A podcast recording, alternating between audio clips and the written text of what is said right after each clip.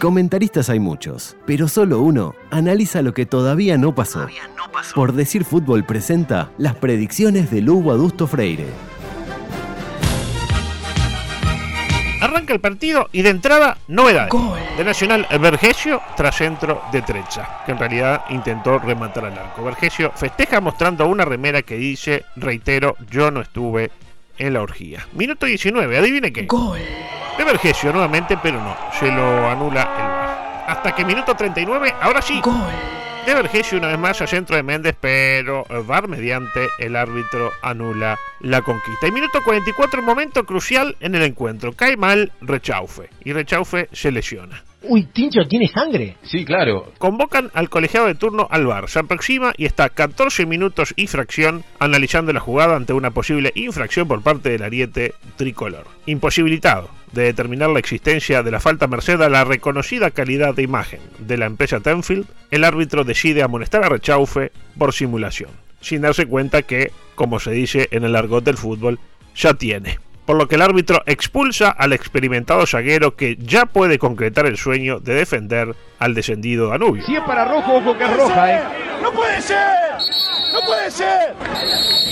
¡No puede ser lo que hizo! ¡No puede ser! ¡No, no puede ser! Comienza el segundo tiempo y hay novedades. Gol.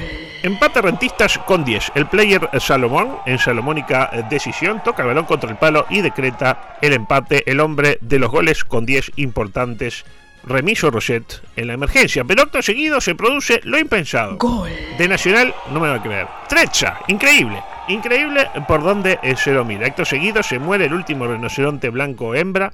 Colapsa la bolsa de Nueva York. El corcovado de Río de Janeiro pierde un brazo y Mirta Legrand pierde el olfato. Y minuto 94, última jugada del encuentro. No hay tiempo para más. Balón al área. Y no me pregunte cómo.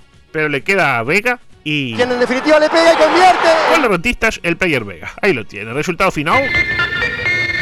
Nacional 2, Rentistas 2. Y compartamos algunos titulares y tweets. Ovación, las chances intactas.